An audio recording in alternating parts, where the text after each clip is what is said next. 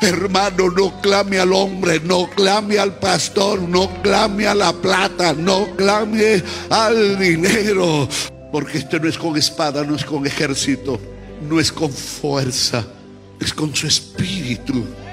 Y una de las armas más poderosas es la oración.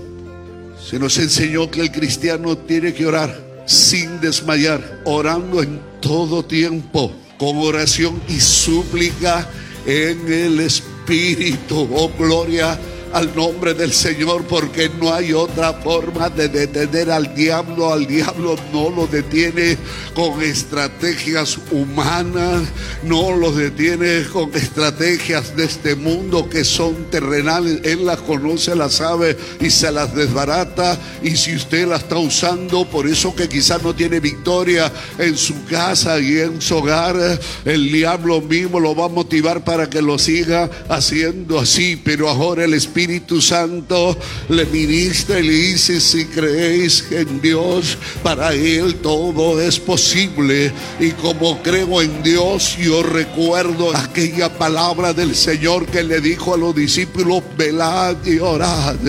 Oh, para que no caigáis, para que no entréis en tentación.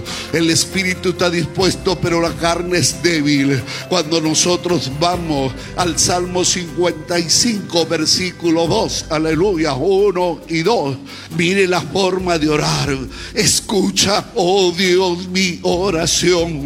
Y por favor, no te escondas de mis súplicas. La oración tiene que ser con fuerza, tiene que ser una oración ardiente, una oración que llegue a la presencia del Señor. En cuanto a mí, que haga el diablo lo que quiera, que se levante, que vengan los ataques que venga. No es que los quiero los ataques, los ataques van a venir sin que tú lo quieras. Alabanza a Dios. Pero qué bueno estar en relación con el Señor. Cuanto a mí, hermano, no clame al hombre, no clame al pastor, no clame a la plata, no clame al dinero. Hay un Dios que lo ha elegido, que lo ha separado. Hay un Dios que ha derramado vuestras sangre por usted. Hay un Dios que le ha dado el Espíritu Santo que ahora mora dentro de vosotros. Un Espíritu Santo que lo guarda, que lo cuida.